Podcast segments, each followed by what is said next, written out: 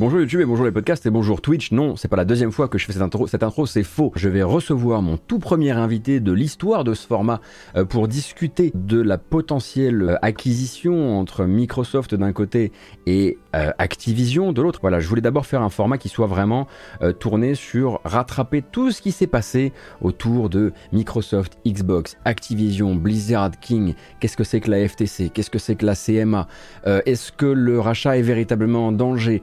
Faire ça de, manière, la manière la plus dépassionnée possible, c'est-à-dire la plus sérieuse possible, euh, sans distribuer le bon point, dire qui a raison, qui a tort. Je veux que vous ayez les clés de compréhension. J'ai décidé d'aller demander à quelqu'un qui a suivi le dossier pendant que moi j'étais en train de me reposer pépouze. On va appeler Cassim. Cassim Ketfi, qui travaille pour Frandroid, où il a écrit notamment un dossier qui est constamment remis au goût du jour pour, euh, pour expliquer les tenants, les aboutissants, tout ce qui se cache derrière ces acronymes. Bon allez, on va l'appeler. On va l'appeler parce que je, le fais attendre et on, je lui avais dit à la base qu'on s'appelait à 14h. Alors c'est pas cool. Euh, Cassim, je présente rapidement euh, ton boulot. Tu es journaliste tech, gaming et tu travailles pour Frandroid. Tu signes et, et continues de signer un dossier qui s'appelle Le rachat d'Activision par Microsoft va-t-il échouer? Un endroit où en fait on peut récupérer absolument toutes les dernières informations de manière assez analytique sur bah, ce qui s'est passé, sur les dernières réponses du berger à la bergère dans cette histoire forcément très compliquée euh, pour, euh, bah, pour le grand public, hein, évidemment, euh, et qui commence évidemment sur bah, une déclaration d'intention de, rachat qu'on a tous les deux regardé avec des yeux bien ronds au début de l'année dernière, Microsoft désirant s'offrir Activision. Donc déjà, merci infiniment pour ta présence. Parce que, tu as, beaucoup pour l'invitation. parce que tu as beaucoup mieux surveillé les choses que moi. ça me fait extrêmement plaisir de pouvoir me reposer sur, sur ton savoir et sur tout ce que tu as potassé sur le sujet. Peut-être qu'un chiffre serait une bonne manière de commencer. 68,7 milliards.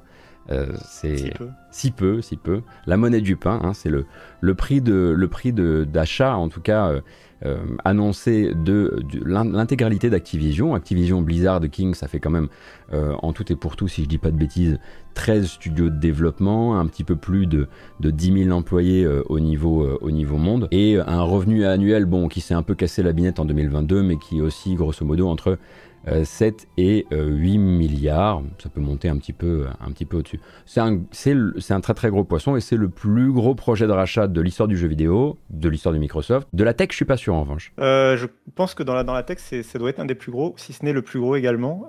et puis surtout, c'est encore plus important que le domaine du jeu vidéo. Effectivement, c'est le, le, plus gros rachat de l'histoire de Microsoft et c'est Microsoft du coup qui décide de battre son record de loin.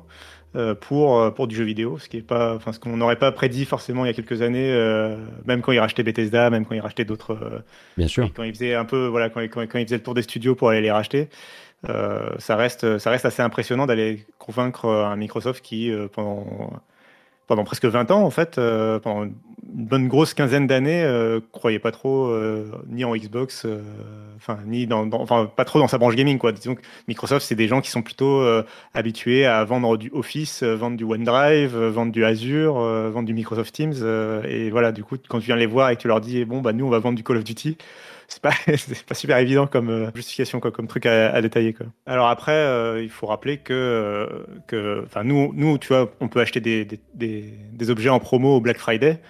68,7 milliards de dollars pour, pour Microsoft pour le rachat d'Activision Blizzard, c'est leur Black Friday à eux. C'est une énorme promotion qu'ils font. C'est 20, 30, 30 en dessous de, de, ce que ça devrait être théoriquement si Activision Blizzard s'était pas cassé la gueule en 2021 avec avec toutes les affaires. Euh, euh, toutes les affaires autour de Bicotique, euh, le management, le report quand même de certains jeux aussi, voilà, tous ces éléments-là qui ont. On peut parler, on peut parler pêle-mêle bien sûr de l'explosion des, de l'explosion des des, des, des, des, enquêtes et des témoignages autour de l'été 2020 à partir du 28 juillet 2021, pardon. À propos d'Activision, et puis ensuite des mises en cause un peu plus directes du patron Bobby Kotick, euh, des années où on commençait à observer peut-être des pertes de vitesse de Call of Duty, ce qui, enfin de Call of Duty, du Call of Duty annuel, ce qui s'est bien rattrapé puisque le tout dernier qui s'est lancé fin 2022 euh, pour le coup est le meilleur lancement d'un Call of Duty ever. Euh, et à côté de ça, bien sûr, une perte, une perte de vitesse de World of Warcraft qu'on ne peut pas, qu'on ne peut pas nier, et quelques autres signaux comme ça qui faisaient effectivement qu'il y avait moyen de faire une belle affaire, même si nous, ça nous semble être un chiffre absolument, absolument stratosphérique. Euh, et le truc, c'est que quand on achète un, un Activision, c'est pas exactement comme quand on achète une baguette de pain.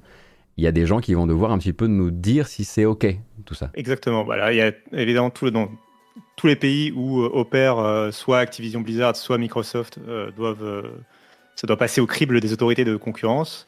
Et je vais peut-être sauter une étape, mais on va regarder, enfin, dans le dossier de rachat qu'a signé Activision Blizzard d'un côté et Microsoft de l'autre, il y a quatre autorités de, de, de, la concurrence qui sont mis en avant et qui sont vraiment les conditions pour que le rachat aille jusqu'au bout. Oui.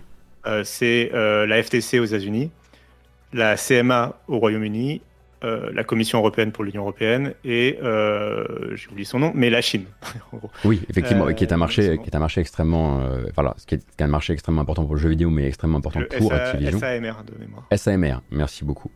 Et donc effectivement, c'est pour ça que bah, peut-être que quand vous regardiez les, les, news début, 2000, début 2022, on parlait d'un projet de rachat, un projet de rachat qui à la base, si tout se passait bien, si tout roulait bien, devait être finalisé à juin-juillet 2023.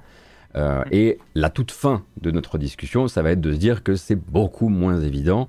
Ou alors ça pourrait, mais alors ça, pourrait être extrêmement explosif et rocambolesque si ça, venait à arriver comme ça. Alors peut-être expliquer un petit peu euh, voilà, qui, sont les, euh, qui sont les opposants principaux à cette union, puisqu'il y en a, évidemment. On pense à Sony tout de suite, pour des raisons assez évidentes. Euh, mais il y en a et, euh, c'est peut-être pour ça que vous avez vu une multiplication des prises de parole qui ne sont pas directement liées aux jeux vidéo, euh, bah, des prises de parole aussi du côté d'Activision, des prises de parole du côté de la FTC, et qui sont des gens qu'on ne connaît pas parce qu'on est un peu moins dans la politique américaine, pour placer la FTC qui va être un petit peu, pour l'instant, l'obstacle le, plus solide jusqu'à ce que peut-être d'autres autorités de concurrence les, les suivent ou pas dans le fait de bloquer. Euh, c'est donc une agence euh, indépendante du gouvernement, mais euh, dont le, on va dire dont, le, comité de, le comité de direction est nommé par le gouvernement américain. C'est bien ça?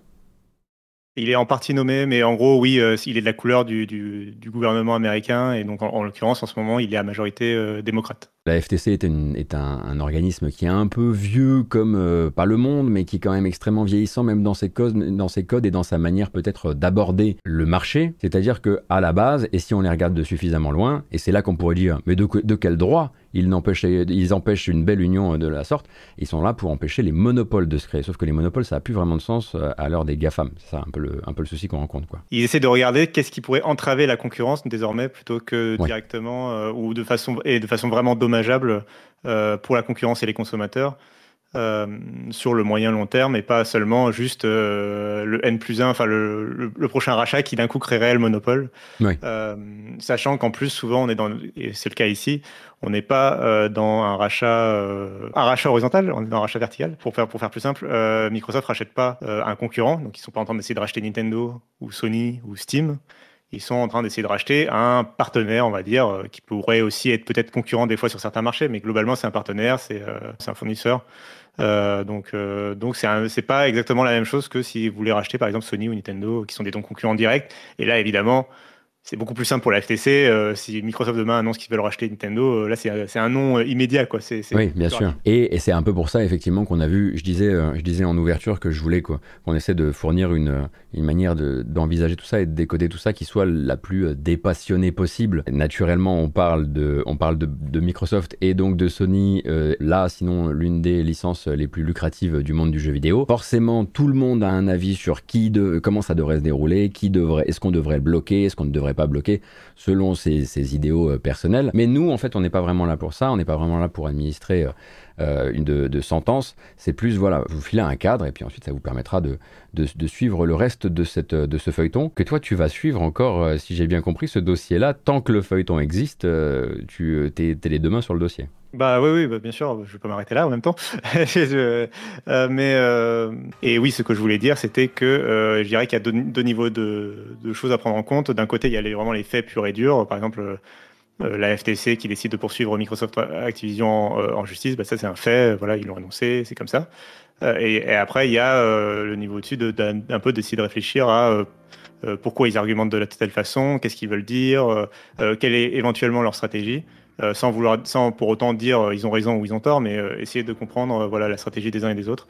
Euh, pour, euh, pour bah, essayer de soit de convaincre que le rachat est génial et pour le bien commun et le bien de l'humanité, soit euh, convaincre plutôt du contraire que le, rachat sera un danger. Alors peut-être un truc effectivement qu'on peut préciser, c'est que pourquoi il faut consulter plusieurs autorités de la concurrence, parce que chaque voilà, il y a des autorités territoriales, etc. Et, et comme c'est dit sur le chat, tu pourrais tout à fait avoir un, rachat qui serait, qui serait à qui on donnerait le, un feu vert, auquel on donnerait un feu vert un endroit et pas un autre, euh, tu pourrais te retrouver une, dans une situation où dans un marché potentiellement majeur, euh, il y a euh, juste voilà un petit des résistants qui disent que nous c'est pas possible.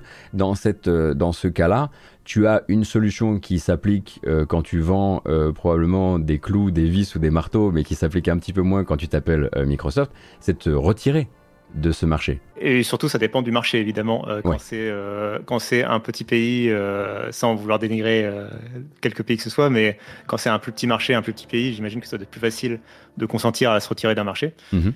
quand c'est quand c'est l'Union européenne ou les États-Unis, ça devient un peu plus compliqué euh, parmi les trois plus gros marchés du monde au monde dans le jeu vidéo. Donc ça va être un peu plus compliqué de se retirer de l'Union européenne. Quand Bien sûr. Surtout en plus quand tu es, euh, quand en l'occurrence tu as, as, de multiples studios aussi euh, directement sur les territoires. Ce serait assez étrange pour de forcer Arkane Lyon à se retirer. Donc les motivations, on l'a dit un petit peu de la FTC, qui sont portées par euh, donc la, mandature qui, touche presque à sa fin de l'INACAN, je crois, à, vérifier. Ça dépend de, des élections euh, successives aux États-Unis, notamment au président et, et Congrès. Mais, euh, mais oui, un truc que j'aime bien rappeler, c'est que les démocrates ont été élus, Biden notamment, et, pas que lui, euh, avec dans leur programme quand même l'idée de euh, combattre euh, les GAFAM, donc les géants de la tech, mhm. Google, Microsoft. de combattre, de combattre leur, leur expansion. Leur, bah, leur, taille, oui, voilà. Ouais, ouais, effectivement. En tout cas, de la, de la freiner du mieux possible. C'est ça, avec carrément des, fois des sénateurs ou des, des, des, membres du Congrès qui étaient plutôt favorables même à l'idée de éventuellement réfléchir à les découper ou à, enfin, voilà, les, à les diviser, les géants de la tech. Mhm. Donc autant te dire que bah, justement, depuis le, début de sa mandature, euh, Lina Khan, donc, qui est, qui est une, spécialiste, euh, elle a été euh, choisie par Biden pour prendre la tête de la FTC, et c'est quelqu'un qui est spécialisé dans les GAFAM, en fait, justement, et dans, dans la question de, de, la taille des géants de la tech. Euh, et donc, euh, et en fait, elle a vraiment été euh, donc, choisie pour ça et elle a vraiment cette expertise-là. Et depuis le début de sa chefferie, on va dire, à, la FTC, bah, du coup, il n'y avait pas de rachat. Enfin, les, géants de la tech ne grossissaient plus, en fait. C'est bien sûr tombé en termes de timing. Quand soudain. oui, voilà, quand soudain, Microsoft qui sort du bois avec un des plus gros rachats de, de l'histoire.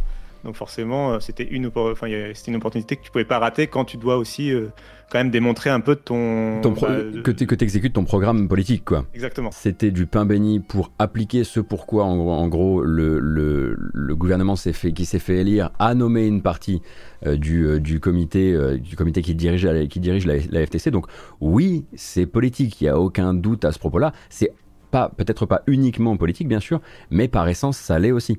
Alors attention en revanche, hein, c'est un truc qui revient très souvent, euh, c'est que en gros la FTC euh, ne ferait ça que par politique et du coup outrepasserait ses droits. C'est pour ça aussi qu'on a parlé un petit peu du fait que maintenant tu ne combats plus les monopoles, tu, tu, tu fais juste respecter au maximum euh, la saine concurrence, l'accès d'un maximum de consommateurs à un maximum de contenu, te débrouiller aussi pour qu'il y ait suffisamment de, y ait suffisamment de concurrents pour que les prix reste raisonnable et que tu te retrouves pas avec un marché qui starie d'un côté, etc., euh, etc. Dans les attributions de base de, de, la FTC, il n'est pas question de protéger Sony, parce que c'est un truc qu'on lit beaucoup, beaucoup, beaucoup. Sony, bien sûr, est écouté dans cette histoire, puisque bah, on peut le dire que c'est le concurrent principal de cette, cette affaire. C'est celui qui s'est mis euh, tout de suite en avant comme étant l'opposant. Euh, je sais pas si c'est vraiment le concurrent. Pour le coup, je suis pas sûr que ce soit le concurrent principal dans, dans l'affaire, mais mais c'est celui qui a été tellement volubile sur le, sur le fait que le rachat était une mauvaise chose et que ça allait être la première victime euh, de, des, conséquences éventuelles de ce rachat que, euh, que c'est devenu oui, le, principal opposant. Je pense que c'est bon, peut-être justement le bon moment pour commencer à parler de, de Nvidia et Google qui, qui euh, sont en train de de peut-être rejoindre le dossier justement. Je voulais les mentionner parce que parce que effectivement, bah, dès, le départ, euh, Sony s'est placé en grand opposant. Ils sont un peu restés tout seuls pendant un an. Par exemple, Nintendo euh, a jamais euh, fait de déclaration concernant ce rachat. Ils s'en fichent un peu, j'ai l'impression. Enfin, logique en même temps, puisque les jeux Activision Blizzard ne sont pas disponibles sur les plateformes Nintendo et qui sont pas vraiment partie prenante pour l'un ou l'autre. Donc, Nintendo a jamais, en tout cas, jamais communiqué sur le sujet. Valve et Steam sont plutôt placés du côté de Microsoft pour le coup en disant qu'ils leur font confiance et que en gros c'est pas un problème pour eux, quoi, ce, rachat. Quoi. Alors qu'on pourrait légitimement se poser des questions, puisque le rachat amènerait à Microsoft à, grossir encore plus son parc de licences très riches de l'histoire du PC. Bien sûr. Puisqu'ils ont déjà Bethesda avec euh, donc, euh, les jeux Doom, euh, Wolfenstein, Elder Scrolls et compagnie, qui sont déjà des jeux, des jeux assez importants sur PC. Et là, ils viendraient avaler Blizzard avec World of Warcraft, Starcraft, Warcraft, en plus de Call of Duty pour Activision. Donc c'est autant de licences qui sont qui font partie de l'histoire du PC quand même. Et là, on commence en réunissant tout ça dans la même euh, dans la même maison, on commence à vraiment à, avoir quand même euh, un sacré catalogue de licences euh, qui ont marqué le PC. En tout cas, officiellement, Valve n'est pas inquiété par par le sujet. Après, Valve n'est pas inquiété par le sujet.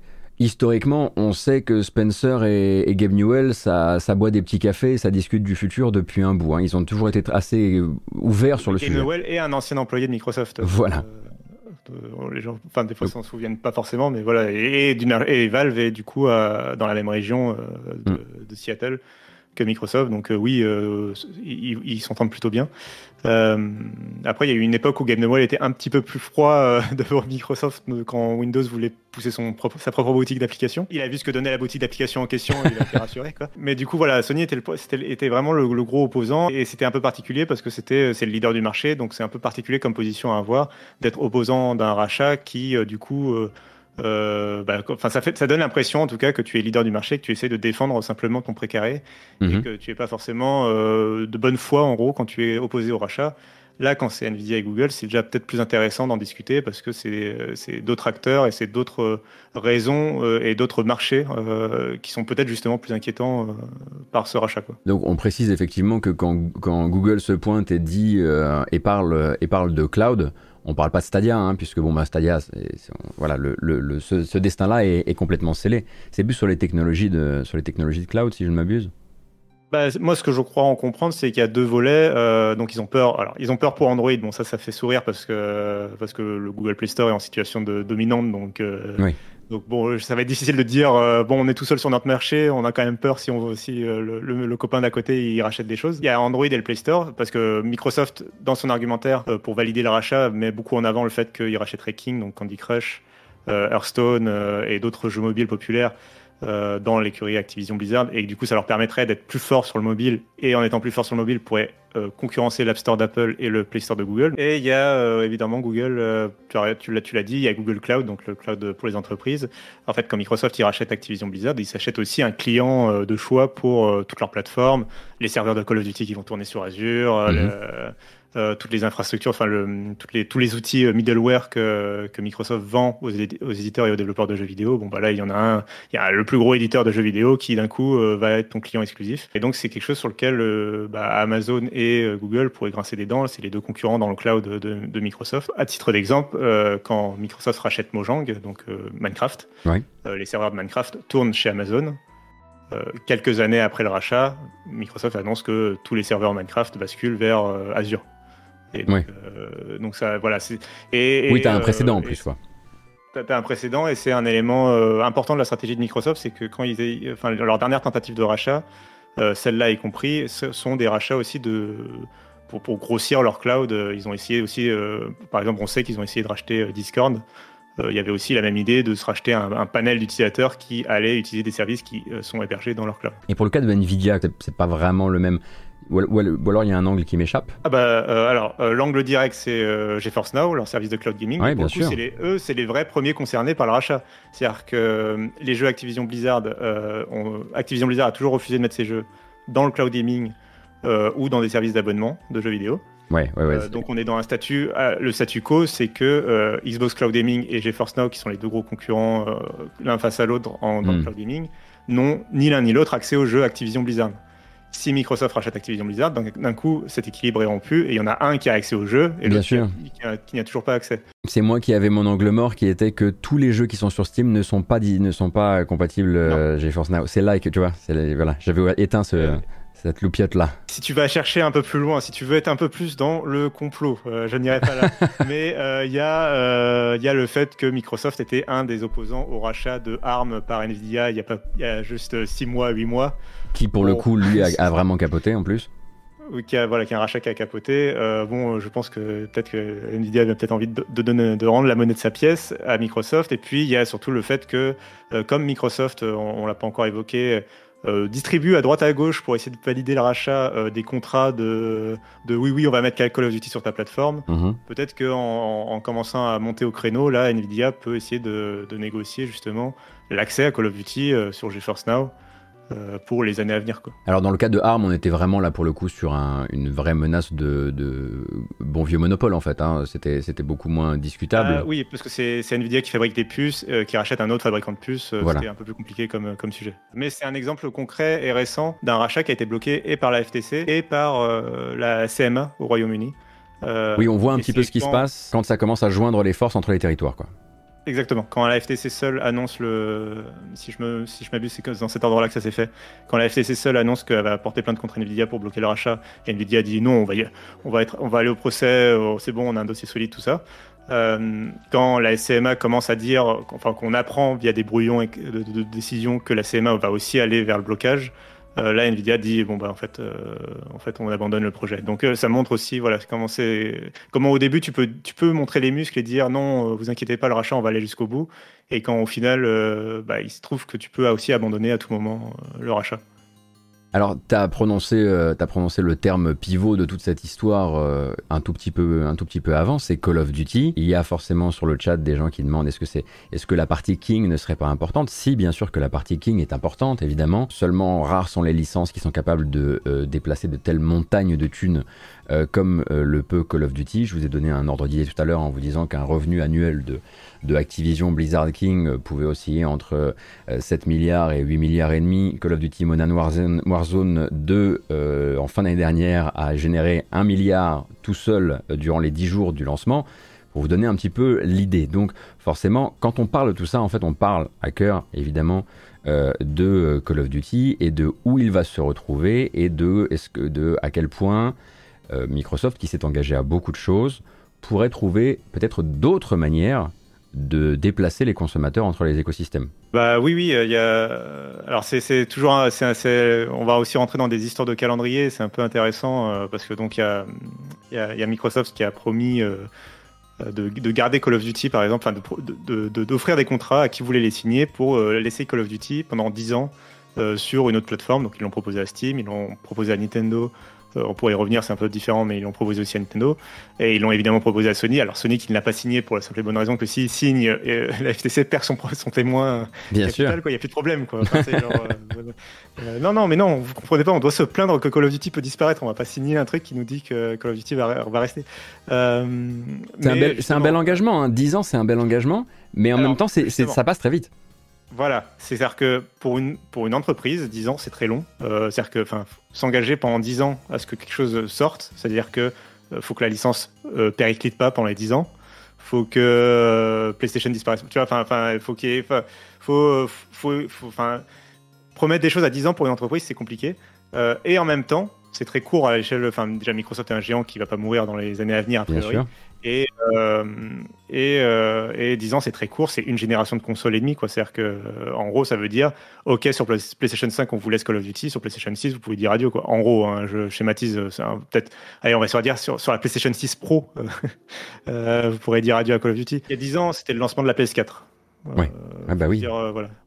La vache. Si, si, si, le rachat, si, le, si le rachat avait eu lieu à ce moment-là, faut se dire que Call of Duty, là, le prochain, il, il, sortirait pas sur PlayStation. Et donc, euh, j'ai, alors j'ai parlé effectivement du fait que Call of Duty générait, générait beaucoup d'argent euh, par, euh, pour, pour Activision et potentiellement du coup pour Microsoft, mais ça, génère, ça générerait et ça génère toujours beaucoup d'argent pour Sony par les fameux 30% prises sur les achats de jeux, les microtransactions, les DLC. C'est une manne immense et c'est capable en fait par sa seule non disponibilité sur on va dire l'écosystème Sony un jour peut-être de vraiment mettre à mal la, structure financière actuelle. Hein, ça fait partie de ces trucs qui font le lit de, tout le reste. Euh, donc forcément Sony euh, voudrait plus que des garanties, voudrait limite que, que les choses n'arrivent pas pour faire euh, perdurer cet équilibre-là et ce fournisseur de contenu aux, deux entreprises, pour que les gens comprennent bien. À la base, il y a eu tellement de prises de parole de Spencer et de tous les autres pour dire ça n'arrivera pas, ça ne nous intéresse pas. Le problème, c'est un peu le double discours avec d'autres trucs qui ont pu euh, déjà être faits euh, au, cas par cas avec Bethesda, quoi. Alors ouais, alors je vais prendre le contrepoint. Alors effectivement, bon, déjà il y a, l'exemple Bethesda. alors pour décortiquer un peu le truc, Microsoft n'avait pas promis explicitement avant le rachat de Bethesda que euh, tous les jeux Bethesda seraient euh, multiplateformes. Euh, ils ont tout de suite dit que ça, ce serait au cas par cas.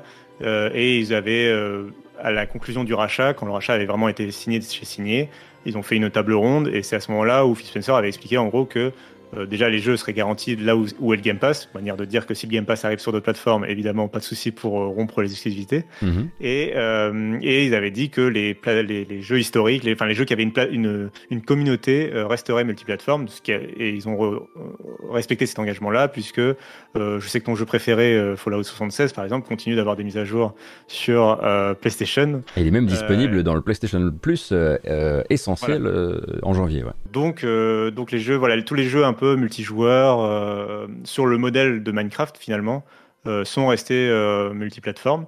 Les jeux plus solo et plus à haut budget et plus attendus, on va, faut, être clair aussi, comme Starfield et Redfall, sont tout de suite passés hop exclusifs pour l'écosystème Xbox. Donc il y, y, a de quoi être un peu inquiet pour, pour Call of Duty. Ce à quoi le Brésil et le Chili ont déjà répondu, puisque justement c'est ça fait partie de ces quelques pays qui ont validé le rachat. Oui. parce qu'on s'attarde beaucoup sur la FTC qui veut bloquer le rachat à juste titre mais il y a quelques pays euh, qui ont validé euh, le rachat sans concession, sans, sans demander de, plus d'informations, euh, mais qui ont quand même fait une enquête pour leur propre marché. Donc le Brésil et, le Chili, ils ont déduit que d'une part, ce serait stupide de la part de Microsoft de bloquer Call of Duty et de le rendre exclusif parce que ce serait se couper d'une énorme manne financière qui est le fait de vendre Call of Duty sur PlayStation. Mhm. déjà, première raison, enfin ça, serait déjà stupide.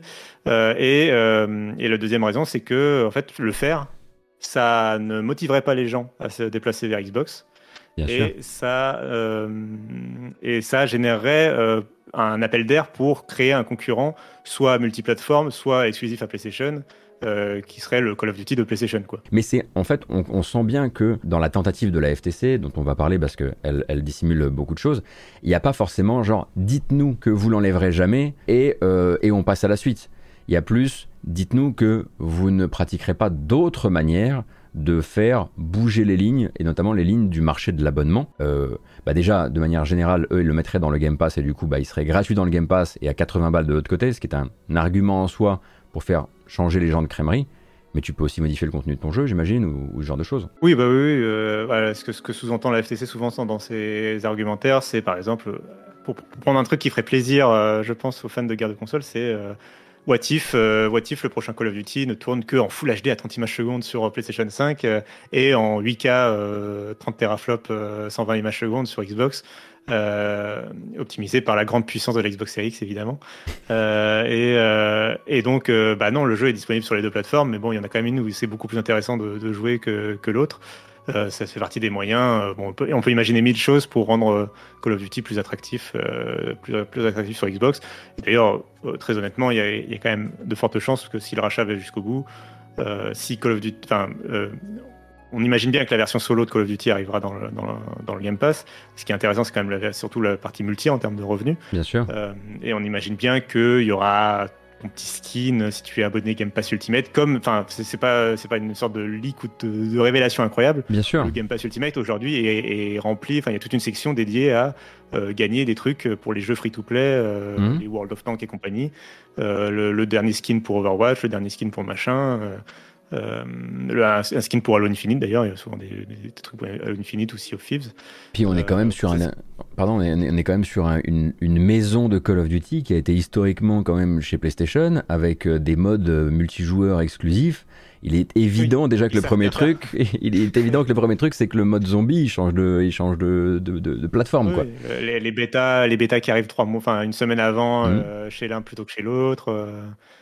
On, les connaît, quoi, les techniques. Euh, on, les connaît puisque c'est justement Sony les a payés euh, pendant. Bien sûr. Pendant les dix dernières années, quoi. Euh, les arguments de Microsoft, eux, sont assez simples et sont plutôt des arguments d'ouverture. En fait, effectivement, pour eux, le Game Pass, c'est un grand, c'est un grand truc, évidemment. En plus, avec le cloud gaming et la, leur stratégie qui tend vers la suppression finalement de l'objet console ou de l'objet PC via le cloud gaming ou ce genre de choses, c'est encore plus de gens qui jouent à Call of Duty, et du coup c'est bon pour l'écosystème Call of Duty qui sera quand même disponible partout, on vous le rappelle. Voilà, donc euh, le limite ton, Game Pass, ah, si tu les écoutes, il y a presque un côté, le Game Pass va créer du bouche à oreille qui fera acheter des jeux Call of Duty euh, du, côté de, du côté chez PlayStation. Il, en a besoin en ce moment, ils se vendent pas assez. bien sûr, ça, va aider. Non, non, mais bah, après, euh, enfin. Euh, bon, ils disent oui, voilà, que, que, ça va être euh, additif, donc c'est que c'est du, en plus, c'est que du bonus, quoi. En fait, le, rachat ne va apporter que du bonus. Il y aura absolument rien de, moins apporté par ce rachat. Il y aura absolument rien d'anticoncurrentiel, évidemment. Peut-être juste rappeler que Microsoft, la FTC, euh, voilà, il y a, y, a y, y a, quand même un précédent, et de manière générale euh, je pense que tu peux, tu peux nous reparler peut-être des années 2000. Euh, bah, pour la faire courte, euh, il y a, y a effectivement la FTC et, Microsoft ont, déjà été en conflit au début des années 2000, qui, ce qui a terminé par un procès d'abord perdu par Microsoft, puis en gros gagné en, appel, enfin par des accords et des négociations. Euh, mais qui ont fait, qui ont bien bien vacciné Microsoft contre, euh, enfin, à l'égard des autorités de concurrence partout. Euh, c'est aussi pour ça que Microsoft a depuis plusieurs mois et même avant, avant ce projet de rachat-là, d'une manière générale, euh, agit complètement différemment, a pas du tout la même stratégie qu'un Apple ou un Google, par exemple, quand il s'agit d'aller confronter les autorités de concurrence. Mhm. Euh, Microsoft est beaucoup plus dans euh, le bon élève du groupe, de, le bon élève de la classe, qui va toujours essayer d'aller avant que sentir le vent tourner, euh, attendre quand même attendre. Évidemment, ils vont pas, c'est pas non plus que volontairement ils vont être euh, faire des choses euh, positives, par exemple pour les employés ou quoi, mais c'est simplement que ils vont comprendre que bah là, Washington, donc les États-Unis, vont commencer à, s'orienter vers telle, telle loi ou telle loi, et plutôt que d'attendre le dernier moment, d'être forcé par un juge, etc., ils vont prendre les devants et dire, bah nous on y va, on va être, on va appliquer votre projet avant même qu'il soit voté, pour montrer pas de blanche et être les, être les bons élèves. Tu m'arrêtes si je me trompe, c'est ce qu'ils avaient fait euh, quand ils avaient été un petit peu repris sur le manque d'infos fournis sur les questions de renouvellement, sur les, au niveau du Xbox Game Pass. ils ont été sanctionnés en fait sur ce terrain-là par, le Royaume-Uni et plutôt que de dire bah, ok, on va juste suivre les obligations au Royaume-Uni, comme aurait pu le faire un Apple, par exemple, qui est, plutôt du genre à tirer sur la corde jusqu'au bout. Euh, bah, eux, ils ont dit ce que l'on nous a demandé d'appliquer, on va le faire à, l'échelle internationale, partout dans le monde, sans attendre que chaque autorité vienne porter plainte et, nous poursuivre pour les mêmes raisons. Politiquement, c'est beaucoup plus intéressant de faire ça, parce que ça les fait justement gagner des points euh, politiques pour euh, après faire plus facilement passer des rachats. alors celui-là, il, se trouve qu'il est tellement gros qu'il peut, quand même poser problème, mais jusqu'à présent, ça leur a plutôt bien réussi euh, d'être plutôt les bons élèves du, groupe. Et un autre exemple que je voulais citer, c'était l'ouverture des boutiques euh, euh, d'applications dès le début de l'année 2021 de mémoire. Ou non, c'est 2022, pardon. C'était début d'année 2022, où ils ont publié un article, alors dans lequel ils, ne se cachent pas d'ailleurs que dès le premier paragraphe que c'est dans le cadre de leur rachat d'Activision Blizzard, mais mhm. ils expliquent que bon, bah, le Microsoft Store pas le Xbox Store, le Microsoft Store, sera davantage ouvert aux autres éditeurs. Epic Games pourra aller venir proposer sa boutique d'applications dans le Microsoft Store de Windows 11, alors que c'est complètement interdit sur l'App Store d'Apple ou le Play Store de Google. Euh, et donc, euh, avec l'idée, bien sûr, de dire aux autorités, regardez, nous, on est les bons élèves, et, et, on revient à cet argument de, euh, vous voyez bien qu'Apple et Google, c'est les vrais méchants dans l'affaire, nous, on est sympa, quoi. Oui, bien sûr. Et c'est, ça va même jusqu'à la caricature quand ils proposent un contrat de 10 ans de Call of Duty pour la Switch. Enfin, pour, pour Nintendo, en l'occurrence. Pour Nintendo, oui. Là, c'était ça. Bon, ça fait, ça fait des très belles homepages sur tous les sites de jeux vidéo parce que, bon, bah, ça fait rigoler un bon coup. Bah, euh, oui, et puis t'es obligé de. Enfin, tu peux, tu peux pas, voilà. pas ne pas le newser, quoi. Voilà. Mais ça nous permet aussi de, voilà, de se souvenir qu'il euh, il y a un périmètre particulier qui a été décidé, décidé pour la FTC. En fait, euh, ils n'ont pas, décidé, ils pas décidé de travailler sur le marché, ils ont décidé de dessiner une ligne autour d'un marché qui pour eux est voilà, la cible de leur, de leur plainte. alors, c'est le boulot des autorités de la concurrence à chaque fois pour, euh, pour euh, pouvoir attaquer un rachat ou, euh, ou, un géant. Ils sont obligés de définir les contours du marché. Un périmètre pour, pour expliquer dans ce périmètre pourquoi il, va devenir problématique. Évidemment, le jeu, c'est de créer un périmètre qui soit à la fois crédible et en même temps à la fois assez restreint pour que l'acteur, surtout s'il n'est pas très grand comme bah, mine de rien c'est le cas de Microsoft dans le secteur du jeu vidéo parce qu'ils sont en retard, on pourrait y revenir, Mais, le fait que, en gros, le fait que Xbox est, derrière Nintendo et PlayStation, ça arrange pas vraiment la FTC quand ils doivent montrer que Microsoft est dangereux. Et donc, ils vont devoir redessiner d'autres marchés. Ils vont dessiner le marché du, de l'abonnement aux jeux vidéo avec, bah, comme par hasard, du coup, c'est le Game Pass évidemment en situation importante. Euh, ils vont dessiner le marché du cloud gaming et ils vont dessiner le marché de la console haute performance. Alors ça c'était bien ça. Ça fait une très belle citation la console haute performance. On avait dit, nous on avait l'habitude de dire de salon parce que l'autre elle est hybride, etc. Mais la console haute performance, effectivement, euh, ce qui te met en gros effectivement les consoles du futur, les consoles qui, bah, les consoles qui sont liées à Call of Duty en vérité. Hein, c'est un peu, un peu ce que tu dis euh, en creux euh, à ce moment-là. Donc la citation exacte que j'ai repris d'ailleurs de ta traduction, donc je te remercie. cela pourrait nuire à la concurrence dans le secteur des consoles de jeux haute performance et des services d'abonnement en refusant ou en dégradant, on parlait de ça tout à l'heure, de dégrader l'accès de ses concurrents euh, à son euh, contenu euh, populaire. Donc voilà, ça c'est un petit peu le périmètre que donne la FTC à ses, arguments, qui très rapidement bah, se retrouvent sous le feu de la critique et des critiques, aussi bien des experts que des joueurs, parce qu'il y a quelques erreurs qui sont commises dans la constitution du dossier. Déjà, il n'est pas bien épais. de base. et on expliquera aussi pourquoi c'est peut-être pas l'important et pourquoi parfois tu veux juste attaquer seul avec une pioche en espérant peut-être euh, être rejoint par quelques autres euh, qui auront une pioche un petit peu plus pointue, au moins vous serez deux.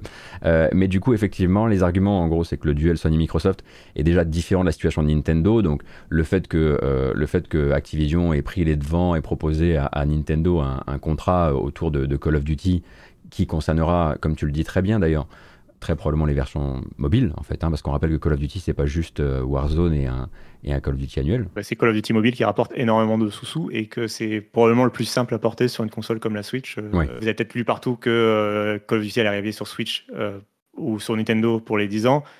c'est si le rachat va jusqu'au bout, puisque c'est Microsoft qui propose ce, contrat. Donc c'est que s'ils ont le contrôle de Call of Duty qu'ils peuvent aller jusqu'au bout de ce contrat, et donc il faut que le, le, rachat jusqu'au bout. je vais juste compléter un truc que tu disais sur euh, le fait que la FTC ne regarde que en gros Xbox et PlayStation comme, comme le marché des consoles de performance, ça permet surtout d'exclure euh, un contre-argument évident euh, à, leur, à leur argumentaire que, et, qui est justement dans la, dans la, décision du Brésil et du Chili par exemple mis en avant le fait que Nintendo s'en sort très bien sans Call of Duty. et bien sûr. Que, du coup, il est possible de lancer des consoles de jeux, surtout quand tu es un géant établi et surtout quand tu as la force de Sony. Tu peux très bien lancer une console de jeux ne pas avoir Call of Duty et quand même très bien t'en sortir. Nintendo est leader du marché euh, aujourd'hui. Euh, et ils n'ont pas du tout Call of Duty. Quoi. Mais faut ils n'ont quasiment aucun jeu Activision Blizzard. Mais il faut que ça ait été sur tes plans de construction dès le départ. Et c'est peut-être probablement ce que Sony essaie aussi de défendre. Quoi. Nous, on est dépendant des 30% de tout ce qu'on prend. Et on n'a pas construit notre succès sans Call of Duty. Et limite ça donnerait, euh, enfin si tu réfléchis deux secondes, ça donne un petit peu un côté, euh, vous allez renvoyer Sony à l'âge de pierre, quoi. Bah reconstruis-toi sans ça, tu vois. Donc il y a effectivement ce, euh, cet aspect-là, et c'est quelque chose qui a été discuté. Oui, bah regardez, il y a effectivement, effectivement Nintendo. Donc effectivement ce périmètre des consoles haute performance, du marché de l'abonnement bien sûr, avec le Game Pass et la peur de suppression du, voilà d'une partie des, des, contenus. Et tu le tu le rappelles dans un de tes articles, c'est un argument que je trouve très intéressant, l'argument de pression en fait. Euh, si, tu, si Call of Duty, est, si Call of Duty qui est, non pas un jeu à gros budget, mais qui est le jeu à gros budget par excellence et à gros revenus par excellence, est dans une offre d'abonnement comme dans le Game Pass, euh, quand tu t'assieds à la table de Square Enix, de Bandai Namco ou d'un autre et que tu lui dis, écoute, si tu venais mettre rapidement euh, ton, ton, jeu AAA chez nous. Microsoft n'a plus besoin de toi pour faire que le Game Pass soit un succès, puisqu'ils ont déjà tellement de gros jeux dedans que, euh, que du coup ils peuvent négocier beaucoup plus fortement. Tu veux proposer Final Fantasy XVI sur, sur le Game Pass, mais fallait peut-être pas signer le contrat d'exclusivité avec PlayStation à ce moment-là. Tu, veux, tu veux proposer tel ou tel jeu, euh, fallait, voilà, où on va, on va négocier plus durement les, les tarifs parce que bah, de toute façon, nous on a Call of Duty, tu sais, les abonnements, ça s'inscrit tout seul hein, et on n'a plus besoin. Euh, ton jeu indé, euh, il est cool, hein, mais euh, on n'a plus vraiment besoin. Quoi. donc, enfin, je caricature évidemment, hein, mais non, mais tu fais bien parce que c'est de toute façon, ça nous amène, ça nous amène à, ça aurait pu, ça ferait, pourrait faire l'objet d'une autre discussion, mais à un moment ou à un autre, effectivement, quand tu auras, si tu as un Call of Duty, de toute façon, bah, tous les contrats que tu vas faire signer, ou quasiment sur ton Game Pass, vont être négociés de manière assez différente. Tu es beaucoup moins dans la bah, dépendance. Alors, pour prendre un exemple concret, le prochain Battlefield, l'arrivée dans le Game Pass, même si c'est par le EA Play, euh, admettons, euh, enfin, tu ne négocies plus de la même façon. Euh, le, prochain Battlefield, quand il arrive dans le Game Pass, par rapport à, enfin, à partir du moment où tu fais Call of Duty déjà dans le Game Pass, quoi. Oui, bien sûr. Surtout dans une situation où le dernier Battlefield a pris la tôle qu'il a pris, quoi. on le disait, Microsoft montre pas de blanche. Nintendo, vous l'aurez durant 10 ans si vous le voulez, bien sûr. Hein. Après, c'est voilà, tu signes le contrat, tu le prends pas. PlayStation, pareil, vous l'aurez pendant 10 ans. bon, comme tu le disais, PlayStation n'a aucun intérêt à signer ce contrat parce que bah, eux, ce qu'ils voudraient, c'est que les choses restent comme elles sont euh, et que du coup, bah, ils sont, enfin, la, FTC non plus n'a pas d'intérêt particulier à ce que ça se soit, euh, soit euh, signé. Et donc, effectivement, ce dossier de la FTC, on le sent hein, quand on en discute, etc. Il n'est pas extrêmement épais et il a été constitué aussi en commettant quelques erreurs stratégiques, on va dire, qui font que si tu, le si tu ne l'explores pas très en profondeur et que tu vas juste lire les quelques punchlines qui en sont sortis, notamment sur les réseaux sociaux, tu peux te dire non mais là en, là en plus vraiment vous partez euh, vous partez un peu à poil quoi. Il y a déjà le fait que quand il cite euh, les différents éditeurs pour euh, une, une, organisation qui est dirigée par une personne qui connaît bien les GAFAM, vous n'avez l'air de pas bien connaître l'écosystème du jeu vidéo quoi. Bah, la FTC, dans son dossier, estime que le, marché des éditeurs de grande importance se limite à EA, Tech2, Ubisoft et Epic Games et Activision. Alors, du coup, EA, Tech2, Ubisoft et Activision, ça fait les Big Four, les quatre gros. Et il se trouve que, alors déjà, bon, il y, a les quatre gros. Et il se trouve que, mais en fait, une phrase plus loin, ils se rendent compte que non, mais ça marche pas. Parce qu'il y a Epic Games maintenant. Ah oui. Les, maintenant, on les appelle les quatre gros plus épiques. Ah, les quatre gros plus épiques D'accord, ok. Euh, bon, en gros, en gros, ils ont une lecture, euh, ils ont une lecture euh, nord-américano-centrée du, de tout ça. Ouais. Oui, ce qui après, ce qui est du coup compréhensible parce que c'est la FTC, que c'est leur marché, etc mais de fait, euh, il laisse complètement de côté. Enfin, en plus, on, donc on parle d'une plainte qui a été déposée euh, fin 2022 et il laisse de côté complètement le jeu de l'année, euh, puisque Bandai Namco Elden Ring n'est pas n'est pas du tout dans, dans, leur périmètre. Bien sûr. alors que c'est une des plus grosses ventes de l'année. C'est pas seulement un, succès critique, c'est quand même un, énorme succès commercial. Non, mais c'est un coup de chance, Elden Ring, on peut le dire maintenant. un coup de bol. C'est vrai. Mais, euh, mais voilà, enfin bref, ils, en tout cas, ils excluent. Euh, alors, ils excluent Square Enix, par exemple, quand même éditeur du meilleur MMORPG euh, sur le marché. Ah, ça y est. On m'avait demandé de le placer. ils, ils, oublient Capcom, et puis surtout, ils oublient. non, alors, pour blague à part, ils oublient un des plus gros du marché mondial, euh, Tencent. Bien sûr. Alors après, il y a, un petit épisode un peu malheureux où en fait, bon après, c'est toujours euh, le problème, c'est toujours ça passe aussi par la lorgnette des, médias qui le reprennent, etc. Il faut aller se pencher un petit peu plus dans les comptes rendus. Euh, le fameux épisode d'un Microsoft qui aurait déjà menti, ce qui est un terme très fort, euh, tu en as parlé tout à l'heure hein, à l'Union européenne, qui se serait véritablement engagé euh, à l'époque du rachat de, Bethesda en 2020 et qui se serait véritablement engagé contre les exclusivités euh, dans le but d'obtenir un feu vert et qui, aurait ensuite commencé à dire qu'il y aurait du cas par cas et qu'il y aurait notamment du Starfield ou du, ou du Redfall qui resterait dans l'écosystème Xbox. Alors, ouais, alors, c'est justement tout est dans les formulations et, et, les contre-formulations parce que du coup, donc, donc il, y a dans, la, il se trouve que dans, le, dans la déclaration de plainte de la FTC contre euh, Microsoft, ils citent explicitement, c'est leur deuxième argument, c'est euh, euh, cette histoire de Starfield et de Redfall et de, du précédent Bethesda. Et, ils, mettent, ils, jettent sous le bus la Commission européenne en mode. Vous vous êtes fait flouer, bah, quoi. Quand même, ils se sont fait un peu flouer. Microsoft, ils avaient promis, enfin, ils avaient dit que. Oui, ils avaient promis que Starfield, enfin, que les jeux Bethesda resteraient des jeux multiplateformes. Euh, et, euh, et un, comment dire, un cabinet d'analyse a posé la question dans la foulée justement à la Commission européenne qui, euh, par un, un, représentant, a répondu en gros que non, on s'est pas fait flouer, vous êtes gentil. ce qui a du coup créé une petite tension, on a senti. et alors, il se trouve que l'argument est un peu plus subtil. c'est que effectivement, dans son argumentaire, quand Microsoft présente son dossier de rachat de Bethesda auprès de la Commission européenne, euh, à plusieurs moments dans leur argumentaire, ils expliquent qu'ils n'ont aucun intérêt à faire des jeux Bethesda Zenimax euh, des euh, exclusivités. que c'est vraiment et Microsoft en fait dans tout leur projet de rachat va à chaque fois très très loin dans cet argument vraiment en mode on n'a vraiment aucune raison, ce serait une terrible erreur pour nous, ce serait la pire des erreurs. Là où du coup effectivement il y a pu avoir confusion pour les joueurs, c'est effectivement que Microsoft n'a jamais fait de promesses noir sur blanc de, mm-hmm. de contrat avec la Commission européenne, il n'y a pas eu de compromis, il n'y a pas eu de négociation. Euh, dans ce sens-là parce que la Commission européenne a décidé que, euh, en fait, en gros, elle, avait cru sur parole Microsoft et qu'il n'y avait pas besoin, il n'y avait pas de danger en, soi, et même si euh, des jeux Bethesda devenaient exclusifs, il n'y avait pas de danger pour la concurrence, donc en fait, ils s'en fichaient un peu. Quoi. Oui. C'était pas un argument prépondérant dans, dans, dans, dans la, le, pour peser le dossier Zenimax Bethesda à l'époque. Donc du coup, Microsoft dans son argumentaire, en fait, à ce moment-là, pour Zenimax Bethesda, promet qu'ils n'ont aucun intérêt à, à rendre leur jeu exclusif. Et c'est pas exactement comme dire qu'ils l'ont pas. Ils l'ont jamais signé par contrat et, et finalement c'est et, là du coup en fait la FTC utilise cet argument pour dire que bah là quand Microsoft à nouveau nous explique qu'ils n'ont aucun intérêt à rendre Call of Duty exclusif, bah, on peut pas trop les. En fait, tout, une partie de l'argumentaire de la FTC, c'est on ne peut pas croire Microsoft, même quand ils signent des contrats, même quand ils font des promesses, même euh, tout ce que tu veux, il ne faut pas croire Microsoft sur parole, on peut pas croire Microsoft, donc on vous refuse de négocier, on va porter plainte. C'est un élément important du. Ouais. Et c'est quelque chose effectivement qu'il faut, pour remettre un peu de contexte pour les gens qui arriveraient en cours de, même en cours de live, parce que parce qu'on fait ça un petit peu euh, au fil de l'eau. C'est pas contre Microsoft, c'est la mission de d'empêcher, de, freiner en tout cas la prise de masse des, des extra, des, des méga groupes quoi. Voilà.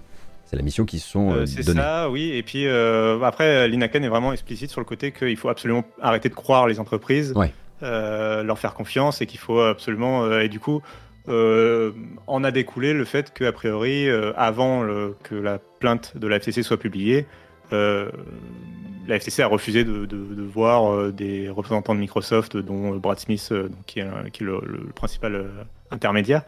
Et, donc ils ont refusé de les, voir et en fait parce qu'ils ont en gros ça sert à rien de négocier vous avez rien à, nous proposer parce que de toute façon on ne vous, on ne vous croira pas quoi en fait. Oui, bien sûr bien sûr c'est plutôt c'est plutôt écoutez de base on pense que vous avez déjà suffisamment bien mangé. Euh, et que euh, si, on pouvait s'arrêter là, quoi que vous disiez, ce serait peut-être, ce serait mieux et on verrait d'un meilleur œil les choses. Et les gens qui nous ont nommés là verraient également d'un meilleur œil qu'on a fait respecter aussi euh, bah, le programme, le programme électoral. alors. On parlait de montrer pas de blanche tout à l'heure, mais il y a aussi peut-être cet aspect euh, humain hein, qui a été préparé un petit peu en avance, on le disait, euh, parce que c'est vrai que la FTC se retrouve dans une situation particulière.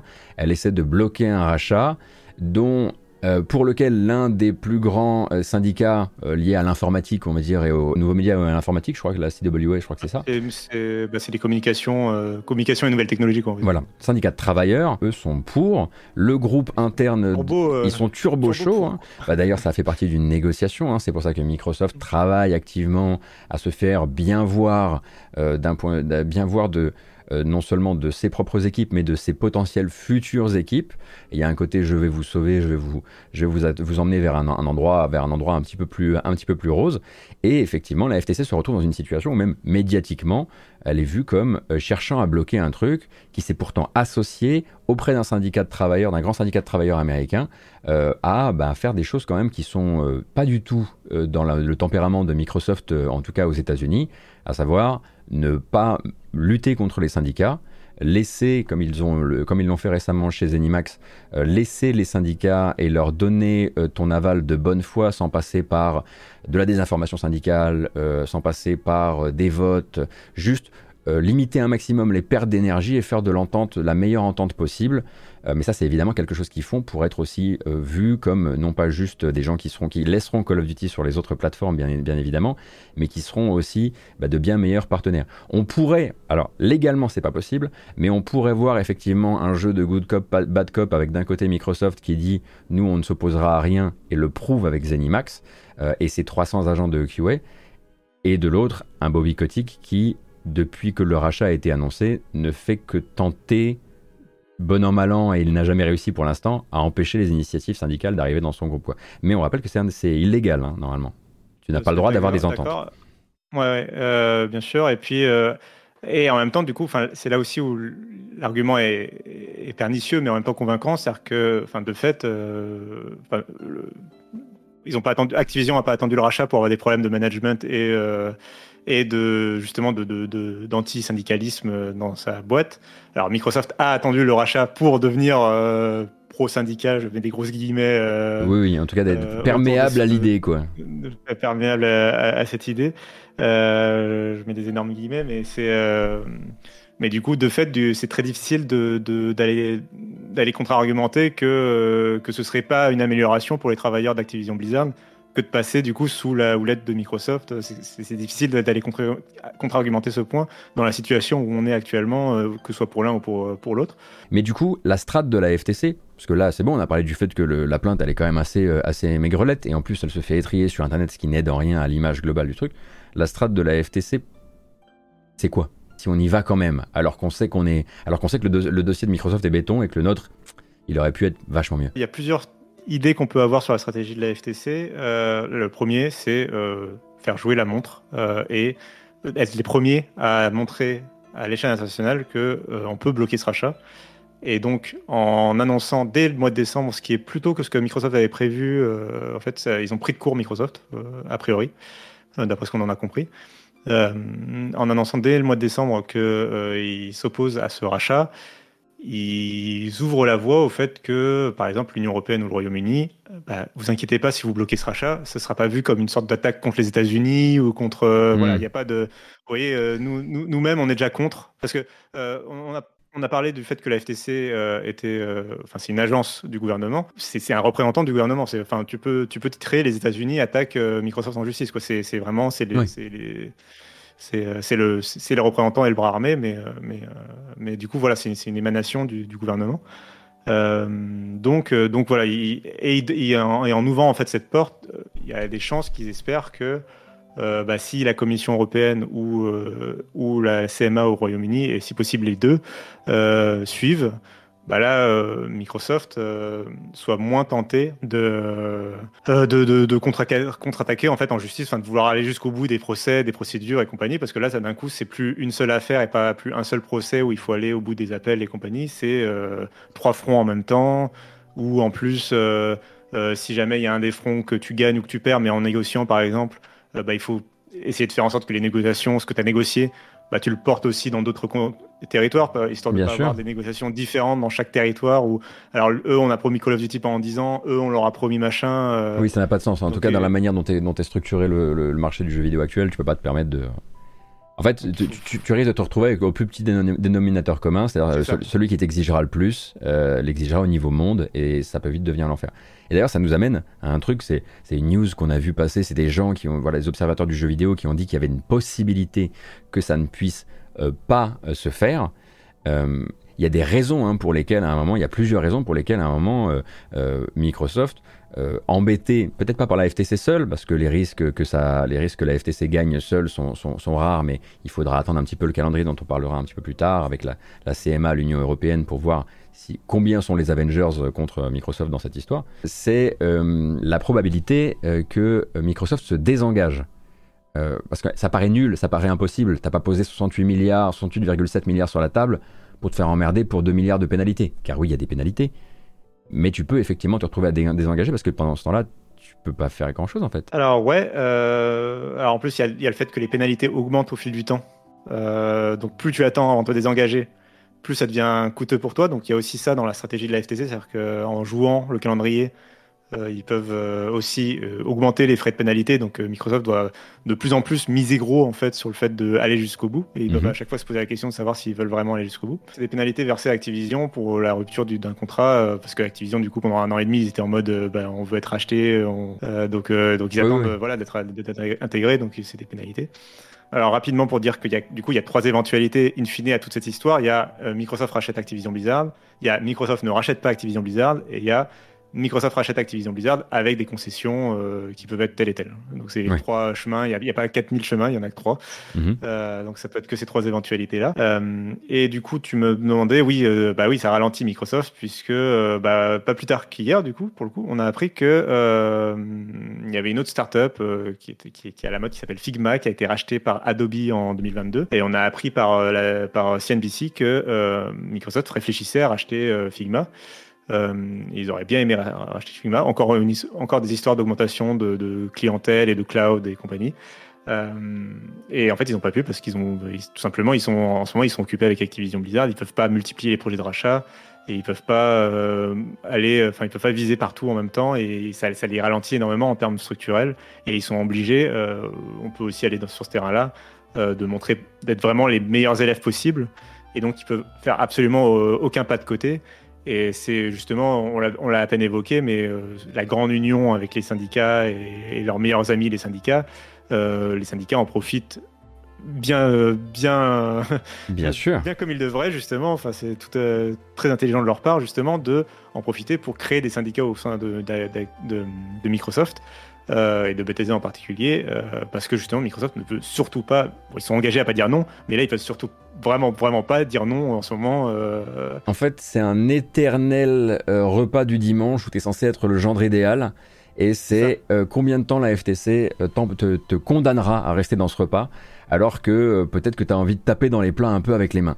Euh, c'est-à-dire que vraiment là, pendant ce temps-là, ils peuvent pas faire et on peut, on peut même partir du principe que depuis, euh, depuis début 2022, euh, il y a peut-être eu d'autres opportunités dans le monde du jeu vidéo.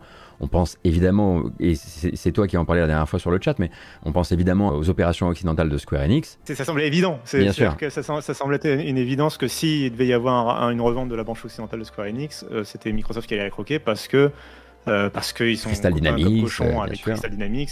Euh, ne serait-ce que sur la génération Xbox One, euh, la seule exclusivité temporaire un peu significative, c'était euh, Rise of the Tomb Raider. Et c'est pas avec Square Enix Japon que Microsoft allait la signer, cette exclusivité, Bien sûr. pas du tout. C'est plutôt justement un peu dans le dos de Square Enix, et c'est plutôt directement avec Crystal Dynamics. donc bref, ils sont très potes avec, et on le voit avec le fait que Crystal Dynamics bosse pour sur Perfect Dark et que c'est Eidos Montréal qui bosse sur euh, du coup quel projet? Fable, euh, Ouais, une équipe chez Eidos Montréal, effectivement, on en parlait euh, il y a quelques jours, qui bosse entre autres. Enfin, cette équipe-là bosse en service commandé pour, pour le nouveau Fable, oui. Du coup, on se retrouve avec une branche occidentale qui a été rachetée par Embracer, donc un éditeur européen, mais dont euh, la moitié des studios euh, travaillent en support pour des studios Microsoft, euh, Xbox. Donc, enfin, ça semble. C'est clair qu'à un moment, voilà, ça a dû se bouffer les doigts en train de se dire, mais je, peux, je peux. Puis en plus, peut-être en, enfin, quand tu vois à quel prix c'est parti, oui, oui, bien là, pour le coup, c'est tellement compatible avec la culture de Phil Spencer en termes de, taille de studio, de projet, de machin. Ça aurait dû arriver dans un autre monde, mais effectivement, la FTC là met Microsoft dans une position où ils ne doivent absolument pas apparaître en train d'essayer de continuer à manger des morceaux du monde. Alors, il y a aussi la, la grande, mais je pense que c'est intéressant de le mentionner pour justement dire que c'est très peu probable. Euh, il y a aussi la grande théorie du euh, Microsoft fait exprès de ne sortir aucune exclusivité, de retarder Starfield et de, ah très, très, nul avec de ne pas avoir été au Game Awards et compagnie. pour apparaître plus faible qu'il n'est. Effectivement, ça, joue, les deux jouent à je suis faible hein, de manière générale. Sony arrête pas de dire oh si vous saviez à quel point vraiment je suis dépendant de, de ceci et de cela, ce qu'ils sont beaucoup plus que quelqu'un qui appartiendrait à Microsoft comme Xbox. Et effectivement, là on a vu effectivement parfois même Microsoft dire oh, vous savez nous on débute. Pareil, euh, pour reprendre un autre exemple, il y a, y a d'un côté le Microsoft qui t'explique que le cloud gaming c'est l'avenir du jeu vidéo, c'est par là que tout passe et que c'est incroyable que une fois que tu as, branché une manette sur une télé Samsung, euh, plus rien n'est jamais comme avant. Et tu as le Microsoft devant la FTC qui t'explique que non mais vous savez le cloud gaming c'est un petit marché de niche, on sait même pas où ça va, ça se trouve dans 5 ans c'est foutu. Euh, c'est un Celeron 300 qui tourne dans la cave, hein, c'est rien de plus monsieur. on, parlait, de l'effet de, groupe qu'il pourrait y avoir. Pour l'instant, la FTC, je ne l'ai pas dit une seule fois, donc je vais le dire, Federal Trade Commission, donc euh, autorité de la concurrence américaine, euh, bloque, tient un peu les murs en se disant, euh, en espérant que peut-être d'autres, sur d'autres territoires, lui, lui emboîtent le pas. Ça aurait été bien, effectivement, de ne pas jeter l'Union Européenne sous le bus si tu voulais leur concours quelques, quelques mois plus tard, mais bon, voilà, les erreurs commises par la FTC sont manifestement légion. Et euh, bah, là, pour le coup, euh, bah, le but de Microsoft, ça va être aussi de faire le dos rond avec ces, euh, autres territoires dans les premières audiences préalables, les premiers, brouillons qui risquent d'être partagés entre les deux sur comment se ressentent les choses. Je crois que c'est l'Union européenne qui est, en deuxième phase d'étude du projet? Les deux n'ont pas, les, deux ont pas dit oui, oui directement et sont sur une étude un peu plus approfondie. C'est ça. Euh, celle qui travaille le mieux son dossier, visiblement, c'est le Royaume-Uni, vraiment qui est, qui, est sur, euh, qui est sur quelque chose de, très euh, large dans son champ d'investigation.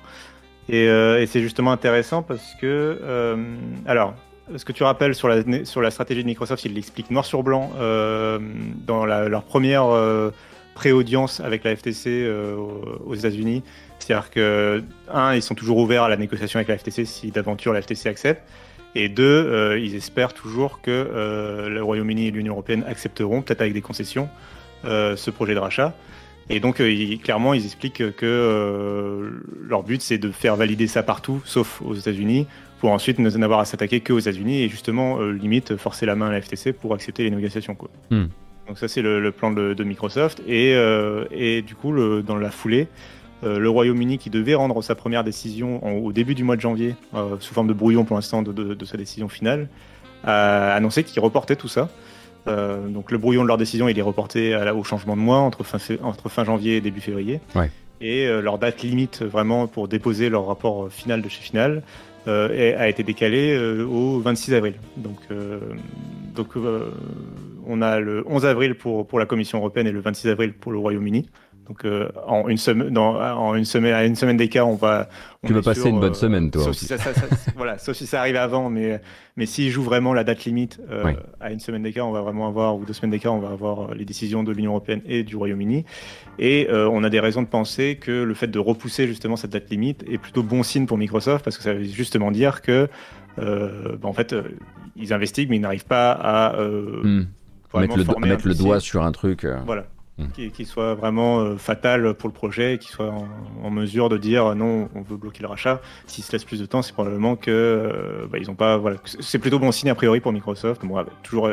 Et là, là, je, c'est de la spéculation. Encore une fois, il faut bien séparer les faits et la spéculation. les faits, c'est on saura d'ici avril la, décision du Royaume-Uni. Et on saura un petit peu plus comment se dessine le projet éventuel de la FTC, etc. Euh, un truc, il y a eu un espèce d'échange un peu bizarre où, Microsoft avait formulé un argument et avait un peu accusé de euh, un aspect anticonstitutionnel du, euh, de la plainte de la, FTC. Et dans ces derniers jours, il y a eu une espèce de écoute, désolé, je me suis emporté, j'aurais pas dû dire ça à ton propos. Et donc une recherche effectivement auprès de la FTC de peut-être trouver un accord et de ne pas partir vers, un, vers, vers le procès, quoi.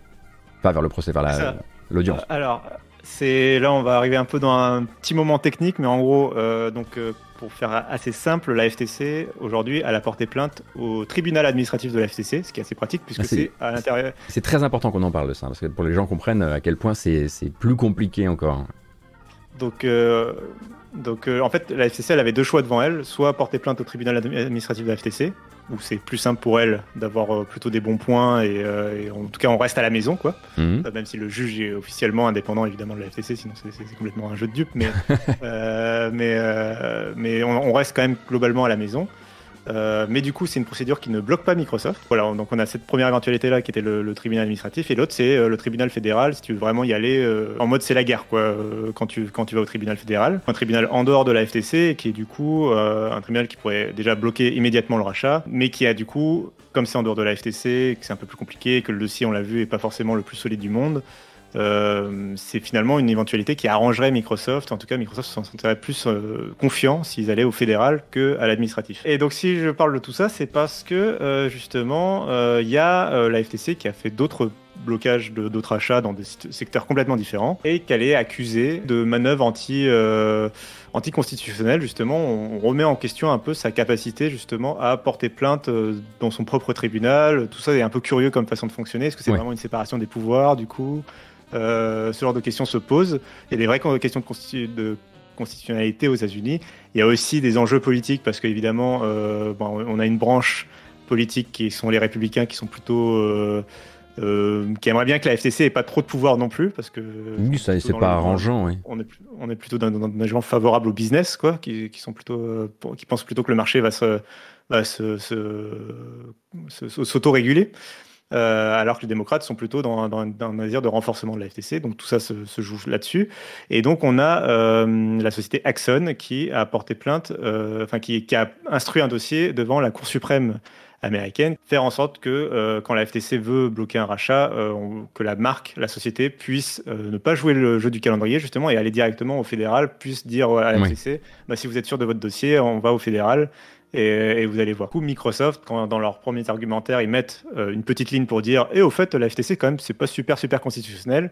C'est pour euh, se rattacher. C'est quand même. C'est en gros une sorte de forme de joker pour eux, pour que si jamais euh, Axon gagne, a gagne cause devant la Cour suprême, sachant que ça arrive en cette année, ce sera, ce sera décidé cette année, probablement avant le début du procès entre Microsoft et la FTC.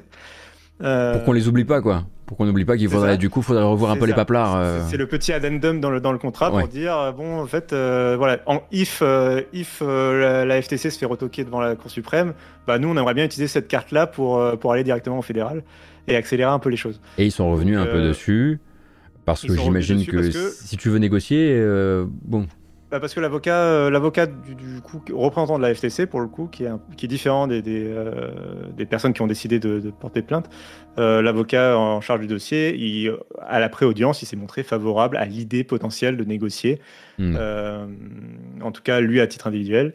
Et, et, dans la foulée, Microsoft a dit bon ben on retire cet argument-là qui était une erreur de notre part. on aurait peut-être pas dû le mettre aussitôt, aussi vite. On n'aurait pas dû être aussi dur.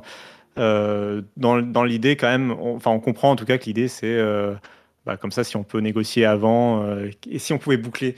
Et, du coup, si on pouvait vraiment boucler ce dossier quand même comme on avait prévu dans la première moitié de l'année et pas attendre deux ans de procès. Bien sûr. Et puis j'imagine aussi que ça pourrait même arranger la FTC d'avoir conduit Microsoft à la négociation euh, ce, qui est, ce, qui est, un symbole. Il y a toujours moyen, il y a toujours moyen de tourner ça pour euh, que tout le monde à soit avantage, et victorieux. tout le monde a gagné parce que Microsoft ils ont réussi et parce que la FTC, on a fait tomber le géant, on les a fait plier devant notre volonté et ils ont accepté euh, les trucs qu'ils avaient déjà dit depuis le début qu'ils allaient faire. Mais c'est pas grave, on, a quand même, on les a quand même forcés à le faire. Donc, Et puis j'imagine qu'un arrangement pour raccrocher avec un truc donc on se disait en off, ça permettrait aussi à la FTC de dire bon voilà, on était effectivement pot de terre contre pot de fer on a, on a au moins réussi à obtenir un arrangement, ce qui est peut-être pas le, top du top, mais c'est quand même ça. Euh, et ça permettrait aussi, bah, c'est ce, dont tu me parlais, voilà, il y, a une vraie volonté dans cette mandature de la FTC de faire comprendre que le système doit changer, que ces armes doivent, doivent changer, euh, qu'ils ne sont plus adaptés bah déjà aux GAFAM de manière générale, mais qui ne sont plus adaptés à la, à la, aux, grandes sociétés modernes. C'est que là, euh, depuis tout à l'heure, tu, tu, dis, on, répète souvent que leur dossier est faible, mais le, fait est qu'en fait, dans cette situation-là, on, a du mal à voir comment on aurait pu créer un dossier plus épais, mhm. euh, parce que justement, euh, dans ce qu'on leur demande, euh, en fait, dans leur mission à la FTC, euh, bah, ils peuvent pas regarder grand chose d'autre que la concurrence directe et, en fait, ne regarder, ils sont obligés de regarder que le secteur du jeu vidéo, puisque c'est là où Sony et Microsoft et Activision opèrent, et ils sont obligés de mettre de côté le fait que, enfin, Microsoft est un, entre guillemets, est un nain dans le jeu vidéo, mais un géant en dehors du jeu vidéo. Alors j'exagère évidemment. Oui, bien sûr. Vidéo, mais euh, mais euh, mais voilà, ils sont ils sont pas du tout en position de leader, ils sont même plutôt en position euh, de, de, challenger dans, dans, le marché du jeu vidéo face à PlayStation, face à la Switch, face à Steam. Mais il y a un afflux de blé que ne pourra jamais apporter Sony à PlayStation si tu veux changer et ça. Puis, euh, et, puis, euh, et puis le jeu vidéo fait énormément grossir le gros Microsoft euh, au niveau du cloud, au niveau même des services d'entreprise, etc.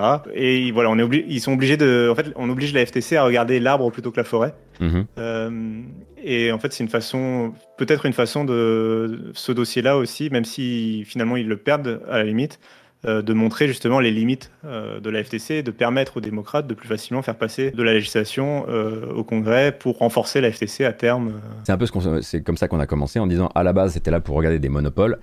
C'est pas tous les jours que tu gères en fait. Il peut y avoir d'énormes trucs qui vont complètement défigurer, on va dire, l'écosystème financier d'un milieu sans que ce soit une vraie prise, enfin une, vraie constitution de, monopole. Il y a une sorte de désynchronisation en fait entre l'idée que d'un côté tu vois Microsoft racheter Activision et Blizzard et tu te dis instinctivement ça devrait être bloqué parce que c'est déjà un géant et qui va racheter un autre géant et qui vont être encore plus gros et, tu sens bien que dans 5-10 ans on va commencer à sortir des jeux en boucle et tout, ça pourrait être problématique et ça sera peut-être, euh, on va peut-être arriver dans une situation où euh, où voilà, on a un géant qui a tout le, qui a le plus gros service d'abonnement et si tout, si ça devient le euh, leader, euh, c'est-à-dire que si les gens prennent l'habitude de passer par de l'abonnement plutôt que d'acheter des jeux, euh, tout ça peut amener à une situation problématique.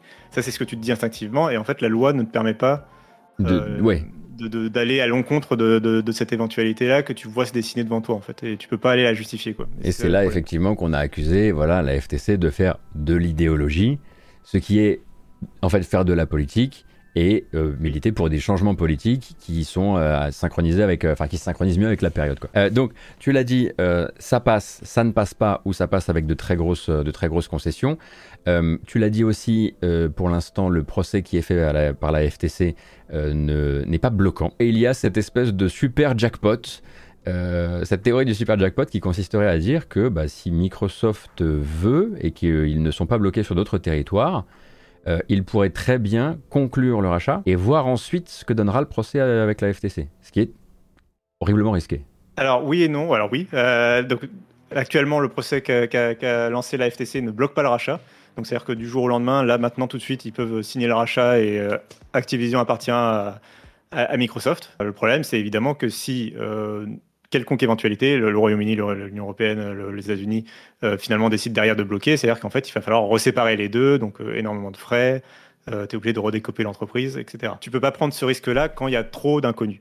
Si on part du principe que le reste du monde, sauf les États-Unis, ont validé le rachat euh, avec plus ou moins de négociations, on s'en fiche. Enfin, ils ont validé le rachat, donc euh, ils ont le feu vert partout, sauf aux États-Unis. Microsoft n'a toujours aucun empêchement de, de, mener à bien son rachat. Et à ce moment-là, la décision très logique euh, et suivante et immédiate, c'est que la FTC porte plainte au fédéral pour demander l'injonction devant un juge pour justement empêcher euh, Microsoft et Activision de signer. Et en fait, euh, cette stratégie de Microsoft, qui, qui l'indique plus ou moins dans, dans, dans leur pré-audience hein, pour le coup, donc ça commence à se concrétiser, c'est de forcer la main en fait à la FTC. L'idée, c'est pas en fait de vraiment vouloir, ah. de pas, c'est pas vraiment de vouloir valider directement le rachat, parce qu'ils savent très bien que ça, voilà, ça marchera pas. C'est de les attirer au fédéral. C'est de les attirer au fédéral euh, parce que tu es obligé, en fait, euh, es, obligé de jouer ton contre Uno. Euh, D'accord. À ce moment-là, si, si j'annonce que, que, je rachète, enfin que je finalise le rachat d'Activision Blizzard, tu es obligé de, me, de, dans toute logique, tu es obligé de porter plainte au fédéral pour bloquer le truc. Sinon, c'est que tu pas vraiment envie de le bloquer. Et sinon, euh, autant te dire que ton procès, il est déjà qui était pas forcément super bien parti. Euh, là, c'est encore pire, quoi. C'est euh, pourquoi, immédiatement, le juge à l'ouverture du procès en août, il te demande, mais pourquoi vous avez décidé de pas, pourquoi vous les avez pas empêchés en fait, s'ils ont, au moment où ils ont, ils ont validé le truc? Donc du coup, ça les attire au fédéral et ça accélère complètement la procédure parce que si Microsoft n'intervient pas et si les choses suivent son cours, la procédure actuelle, c'est que le procès ouvre en août, s'ouvre peut-être plusieurs années, mais on va dire plusieurs mois de, procès euh, devant la FTC, au tribunal administratif de la FTC. Ensuite, euh, admettons que la FTC gagne et que Microsoft vraiment, vraiment ils y vont jusqu'au bout. Ils font appel. Euh, c'est la FTC qui décide, en gros, in fine, si elle, s'est trompée quand elle a pris sa propre décision. D'accord. La première, décision, la première procédure d'appel, c'est devant la FTC. Et c'est la FTC qui doit se dire si, elle si elle avait tort de bloquer ce rachat ou pas. Donc, très évidemment, elle va dire non, on avait raison de bloquer ce rachat. Bien sûr. Ça, demande quand même tout plein de mois d'argumentaires et de rebelotes, etc. Rappelons que pendant ce temps-là, la FTC, elle force Microsoft à se montrer beaucoup moins gourmand, à se montrer euh, l'exemple parfait. À chaque fois que Microsoft fera quelque chose qui ne laissera penser que leur, leur, euh, leur pratique de, du jeu vidéo, etc., est soit trop gourmande, soit pas tournée vers les, les employés, ça rajoutera des pièces à leur dossier et ils n'attendent que ça. C'est ça. Donc du coup, voilà, on a, on a, on a ce premier procès en août, on a l'éventuel appel euh, qui est sûr d'échouer, mais, mais qu'il faut quand même passer par là. Et enfin, après, on peut arriver éventuellement au fédéral. Autant dire que si la procédure suit son cours vraiment de façon normale, sans négociation, sans interruption avant, euh, on en a pour plusieurs années avant. Euh, et il faudrait vraiment que Microsoft veuille aller jusqu'au bout mhm. pour qu'on arrive à la décision finale qui sera du coup peut-être vraiment un blocage jusqu'au bout, ou alors euh, la validation du rachat, mais enfin ça aura pris euh, ça aura pris 4 ans. Ou alors Microsoft effectivement, comme tu dis, conclut le rachat euh, dès qu'ils ont la certitude que la FTC est seule à les bloquer, essaie de les attirer au, au, fédéral parce qu'ils savent qu'ils ont une armée d'avocats, un dossier béton et ils veulent plier ça vite mais c'est mais c'est très risqué. C'est très risqué c'est très risqué parce que c'est vraiment à chaque fois enfin le fait de, signer le rachat et tout ça ça veut dire vraiment euh, enfin il y a vraiment cette éventualité là où euh, ils intègrent Activision Blizzard et euh, on leur demande un an deux ans trois ans quatre ans après de séparer Activision Blizzard de, de Microsoft alors que tu as déjà pris l'habitude de travailler ensemble. De, oui, tu peux pas, tu peux pas du tout laisser les deux, les deux trucs euh, immobilisés, euh, continuer à avoir des strates complètement différentes, sinon ça n'a pas de sens sur tes, sur tes, tes quatre, euh, tes quatre, allez, on, dit quatre années comme ça, mais tes quatre années d'exercice qui arrivent quoi. Donc on est quand même sur quelque chose qui, le, le juin 2023, si ça se termine au juin 2023, ce sera la timeline la plus, la plus proche finalement d'un blockbuster en termes d'adaptation Netflix parce que c'est très explosif. Et sinon euh, Sinon, on a pour plus, plus de temps. Mais, alors, mais, du coup, encore une fois, euh, euh, si, c'est pour ça qu'on est, là, on arrive un peu plus dans la spéculation et c'est pour ça qu'on est vraiment dans le flou. C'est-à-dire que, par exemple, le Royaume-Uni et les on a dit le Royaume-Uni et l'Europe, ils ont jusqu'à avril pour décider, mais ils peuvent décider très bien, juste bien en avance. Ils peuvent décider demain, ils peuvent publier leur décision s'ils le souhaitent. Euh, il peut y avoir des négociations à tout moment. La FTC peut à tout moment décider de négocier avec Microsoft et tout peut, tout, peut se régler. Euh, au contraire, tout peut être bloqué partout. Euh, Microsoft peut à tout moment décider de arrêter le rachat Et plus ils attendent, plus ils vont payer cher à Activision Blizzard. Donc plus ils attendent, plus il faut qu'ils soient vraiment sûrs de vouloir aller jusqu'au bout. Oui. donc on a quand même encore beaucoup d'inconnus. Mais, mais on sent bien que le début d'année va être explosif, quoi qu'il arrive, puisqu'on a au moins les décisions et de la Chine et du Royaume-Uni et de l'Union européenne qui vont arriver. Et c'est à partir de là, on aura une base beaucoup plus claire pour savoir ce qui va se passer. C'est que euh, très probablement, si un des trois, euh, et surtout les trois blocs, euh, là, dans la foulée, tu as un communiqué de presse de Microsoft pour dire en fait, on arrête. Si et si les trois valident, si les trois valident, là il y a beaucoup plus de chances qu'il y ait un communiqué de presse de Microsoft pour dire haha, on va gagner, on, y va jusqu'au bout. Oui. Et on va régler ça on va vite. Se tourner vers la FTC et en plus tu, tu, renforces ton dossier parce que du coup devant la FTC tu peux dire, enfin devant le tribunal tu peux dire bah regardez, ça passe, le reste du monde euh, voit pas de problème. Quoi, donc, euh. Peut-être repousser ne serait-ce que les attentes des gens euh, pour juin 2023. Je pense que ça les empêcherait pas cependant de faire, s'ils sont absolument sûrs de leur truc sur le long terme, de faire rentrer certains jeux de chez Activision dans le, dans le Game Pass. Hein. Ça, ça n'empêche pas. T'as pas besoin de posséder les studios en l'occurrence. Hein, tu, voilà. Oui, bah, enfin quand t'as Diablo 4 qui a, le, qui a la conférence 3 de Microsoft, bon, voilà. C'est vraiment pour ça que je voulais discuter avec toi parce que c'est un truc que j'ai trouvé moi depuis mes congés presque déroutant de lire des gens que je lisais pour leur sérieux dire non mais c'est une vraie possibilité que Microsoft se désengage et que tout ça soit resté une espèce de truc qui a nourri euh, euh, les euh, homes de sites de jeux vidéo et la home de YouTube pendant